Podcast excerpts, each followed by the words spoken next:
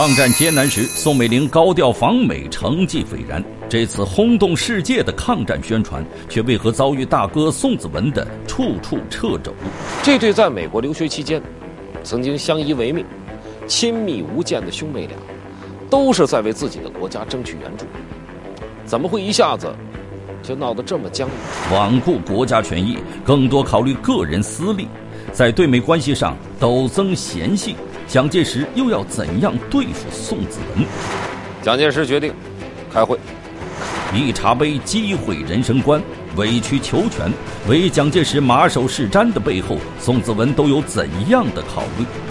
一个妹夫，一个大舅哥，为何直到离世都无法一笑泯恩仇？档案为您揭秘：蒋介石与宋子文郎舅冤家恩仇记下集。达令无碍，此往美利坚，安心疗病，速去速归。蒋介石前去送别爱妻的那天，是一九四二年十一月十七日凌晨。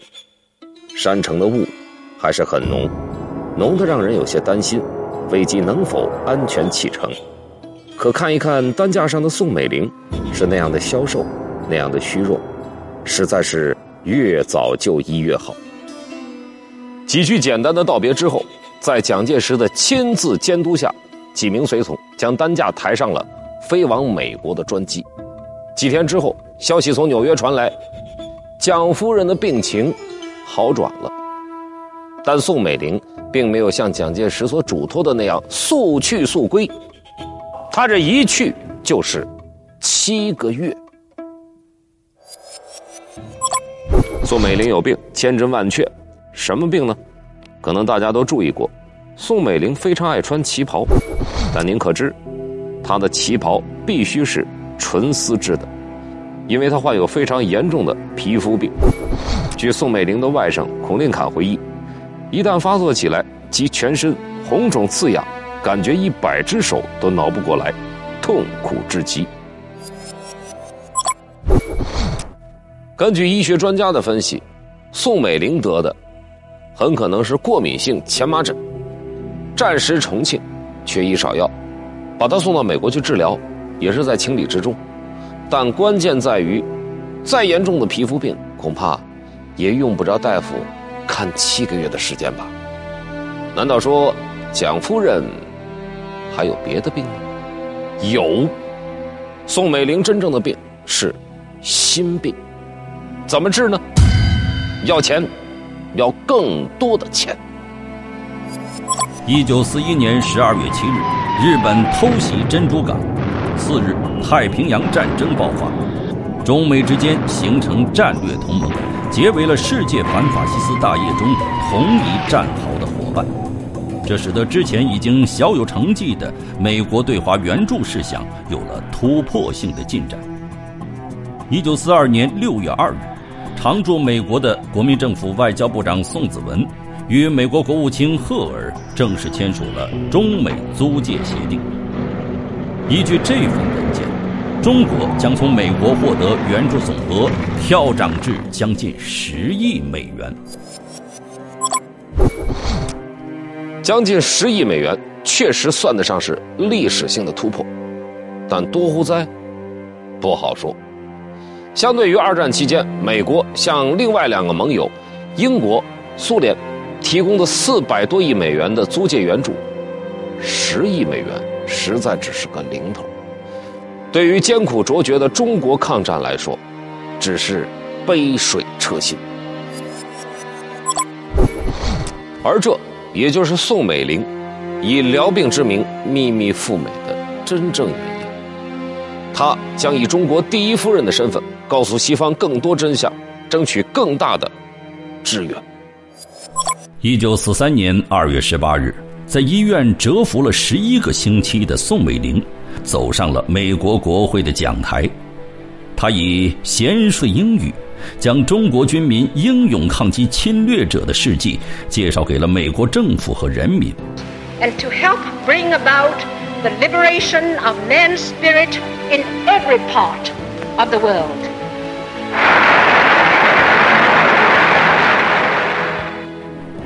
在接下来的三个月间，宋美龄先后在纽约、波士顿、芝加哥、旧金山、洛杉矶等美国一线城市，进行了七次公开演讲，宣传中国军民在抗日战争中所表现出的崇高牺牲精神，向美国及全世界人民传达了反法西斯战争最终必将胜利的坚定信念。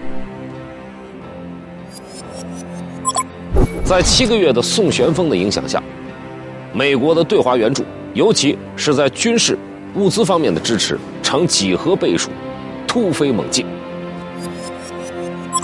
而至于来自美国民间的认同，我们只举一个简单的例子就足以表现。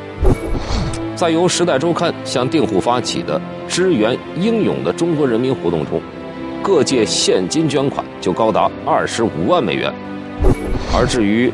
食物捐助、慰问生援等等，更是不计其数。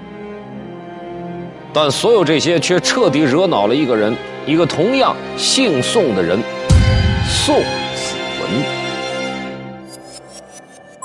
据美国驻华使馆秘书谢伟斯披露，打从宋美龄计划访美开始，身为国民政府外交部长宋子文就完全公事公办的建议蒋夫人不要访美。而等到宋美龄来了，宋子文又不予协助，并且一再催促小妹，说她停留太久会不受欢迎，应该回去。而对于哥哥的种种不配合，宋美龄显然也是极为不满。在写给蒋介石的信件中，他非常直白的报告：宋部长在美大权独揽，极难共事。二十年前娇嗔的叫人家大哥哥。如今冷下脸来称呼其为宋部长，这对在美国留学期间曾经相依为命、亲密无间的兄妹俩，都是在为自己的国家争取援助，怎么会一下子就闹得这么僵呢？难道说看到妹妹大获成功，宋子文还在吃醋不成吗？要了解宋子文和宋美龄之间如此闹僵的缘由。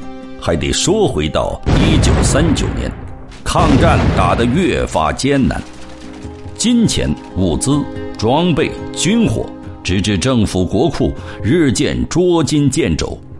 孔祥熙身为行政院长兼财政部长，毫无作为。当时国民政府急需英美势力的援助，可让孔祥熙去筹款，死活就是筹不来。反倒是有关他中饱私囊、大发国难财的新闻屡见报端。这一来，甭管孔祥熙平时有多么顺从于小妹夫，蒋介石也受不了了。他亲赴行政院，降了孔祥熙的行政院长一职。而既然是打了一个，那必然就要拉回一个。蒋介石又找上了宋子文。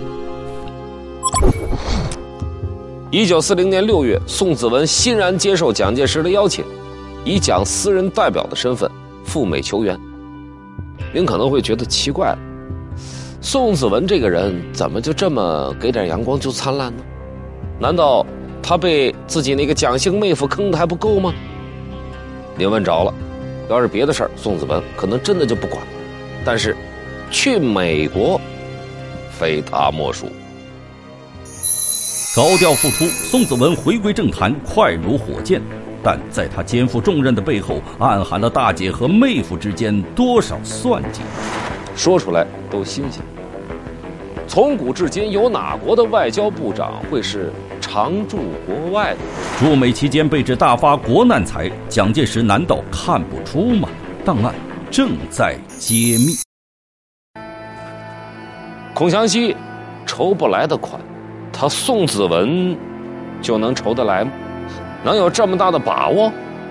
这事儿，咱们得客观的来看。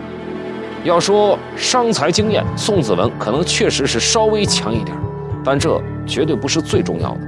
且不说战时的巨款，就拿咱们老百姓做个比方，生生的去跟外人要钱，甭管是装可怜还是赔笑脸，恐怕对方都会扔出一句：“凭什么呀？”哎，宋子文真正比孔祥熙高明的地方，就在于他把这个凭什么给琢磨透了。来看一下这张在美国注册上市公司的第一号股票，企业名称是中国国防供应公司，而在公司注册人和持有人栏中所填的名字，赫然就是 T.V. 宋宋子文。一九四零年抵达美国之后，宋子文做的第一件事情就是成立这家公司，业务职责简单而明确。落实美国援华款项及租借物资到岸，并转运中国内地。而至于援华的钱物怎么能到达中国内地呢？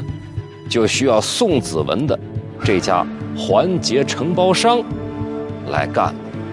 而这就是宋子文想明白的那个凭什么？拉钱绝非动动嘴、跑跑腿就能搞定的，即便是嘴皮子磨破。腿肚子跑软，如果对方没有好处，怎么可能给你呢？美国人实际的很呐。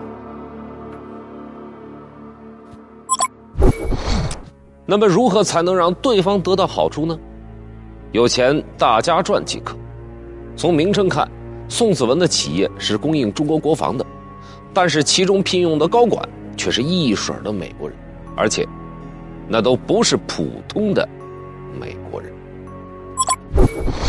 这里边包括罗斯福总统的娘舅德拉诺，美国总统安全事务特别助理霍普金斯，美国陆军部助理部长麦克罗伊等等，职位身份算不得最高，但每一个都握有实权。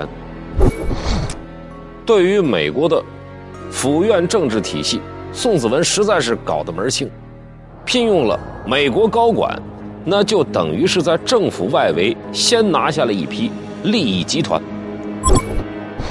无论是金融中转还是军火物流，想从中间环节捞好处，这批本土的利益集团自然会跳着脚的渗透钻营，替中国游说，游说成了，油水也就来了。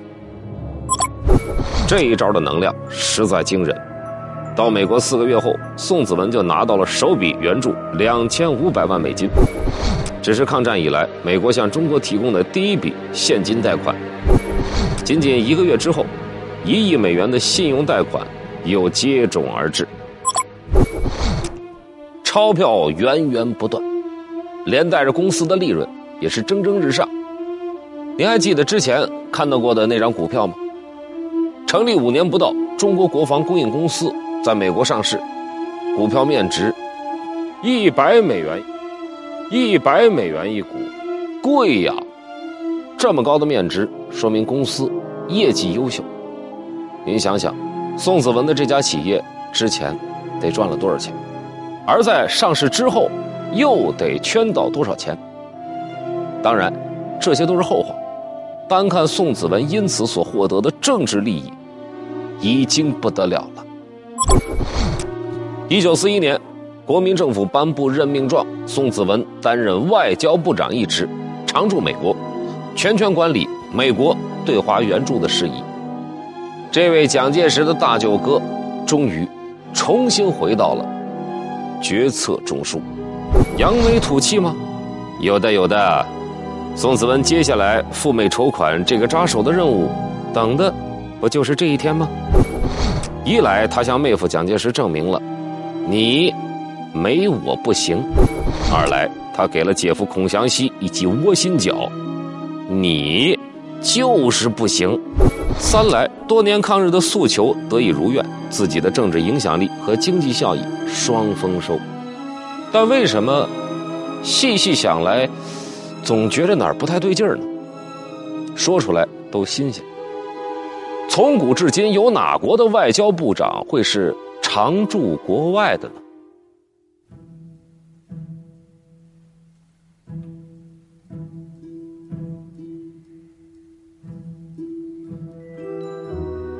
按照大姐宋霭龄的意思，宋子文应该当的是驻美大使。由于此前宋子文在筹款期间，处处替美国人谋利益，时任驻美大使胡适愤而辞职。就在胡适前脚刚走不久，重庆那边宋霭龄就来找蒋介石了。他热切的举荐，现如今对美关系是党国的头等大事，驻美大使除了大帝，再无别人合适啊。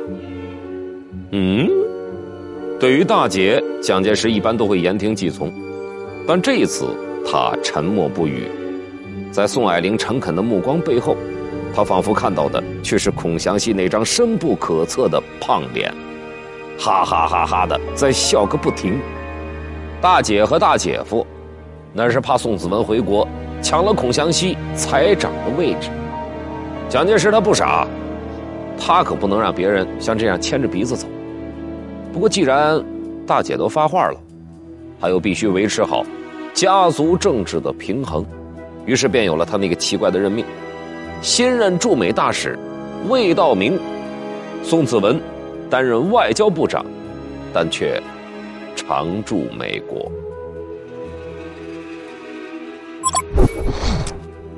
而这一切幕后交易，宋子文显然是不知情的。虽说对于驻外外长的这种安排狐疑不止，但是他还是接受了。常驻美国。更方便壮大他的经济利益网，同时外长的身份还能保证他把对英美外交完全划定为自己所掌控的禁区，何乐而不为呢？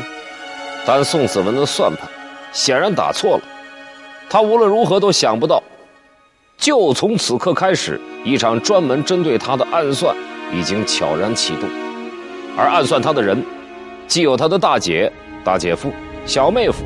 同时，还有他最亲、最爱的小妹，那个终将闯入他禁区的女人宋美龄。在宋美龄访美之前，中美之间的政经交往，基本上属于宋子文全权掌控的专属区。他经常可以和国人夸耀，自己是美国政坛高层的座上宾。夫人张乐怡和罗斯福夫人。那更是私交深厚等等，但妹妹的到来不禁喧宾夺主。看看，连美国总统都在追捧的架势，这简直是反客为主了吗？埋头苦干小三年，赶不上妹妹的七个月。宋子文的心里可能会有些酸溜溜的，但仅仅羡慕嫉妒恨，可绝非就是两个人互相掣肘的理由。兄妹真正相争的，其实是对美外交的主导权。到底谁说了算？这才是大问题。依照宋美龄的想法，争取美国援助物资，应该一次尽量的多要，今儿来点明儿来点不是个事儿。此外，兄长公司里。高薪聘用的管理层全都是外国人，这点也很过分。那些个老美能明白进而顾及到中国的需要吗？最重要的是自己的这位大哥，在对美事务上只手遮天，说一不二，这又怎么可以呢？宋美龄实在是个聪明女子，她挑出来的毛病。全都是宋子文不足为外人道的小猫腻。就拿争取援助的量化标准来说，整着要比大的固然好，但零敲碎打会让宋子文的成绩单更加的丰满漂亮。而至于外国高管，那本来就是宋子文耍的政治手腕，他还要指着这些利益集团的代表们帮着他以钱生钱呢。公司最终在美国高调上市，就是明证。可当时的中国是蒋家的天下，宋美龄是宋子文的小妹，这没错，但她更是蒋委员长的妻子，内助。任何旁人在国家事务上都绝不可以拥有超越领袖的权利，而至于什么自主决策，更是连想都不要想，哪怕是自家大哥，也甭想。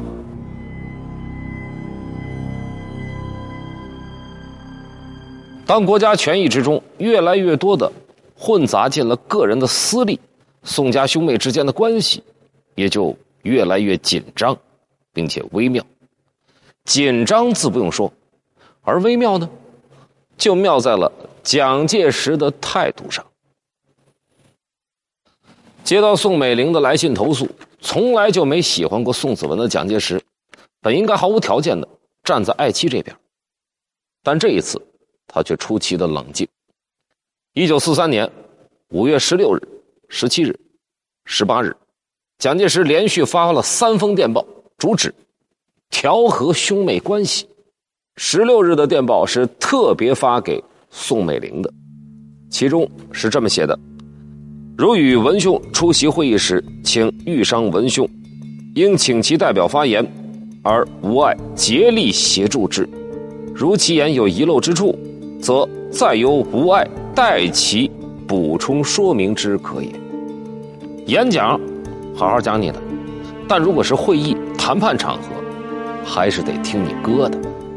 蒋介石一封电报就确立了主从关系，而十七。十八日两天的电报，则应该算是分别叮嘱兄妹二人，再次强调由谁拍板的原则。给夫人的，不与子文态度一致；给宋子文的呢，三妹必与兄一致，并请兄代表发言，彼乃从旁协助，请勿念。这是什么情况呢？蒋介石就不怕老婆跟他急吗？放心，至少当时还不会。毕竟，电报发出的时候，宋美龄嫡美也就刚刚半年。夫人外交的效果到底如何？蒋介石心中没底。况且，光凭妻子一介女流，去和宋子文经营了几年的利益网络抗衡，也绝非明智之举。此时，蒋介石还用得上宋子文。当然，别忘了那句老话：“此一时，彼一时。”用得上和用得久，那完全是两码事。宋美龄在信中列举出兄长的那些过失，尤其是自行其事、大权独揽一项，蒋介石能不在乎吗？当他最终可以确定，在和美国人打交道这件事上，老婆已经完全可以取代，甚至超过大舅哥的时候。宋子文离倒霉也就不远。费尽心机搞平衡，为了收获更大利益，蒋介石如何操纵夫人和大舅哥之间的暗战？此时，蒋介石还用得上宋子文。当然，别忘了那句老话：“此一时，彼一时。”为了一个美国参谋长的去留，一家人你方唱罢我登场，他们到底都在琢磨什么？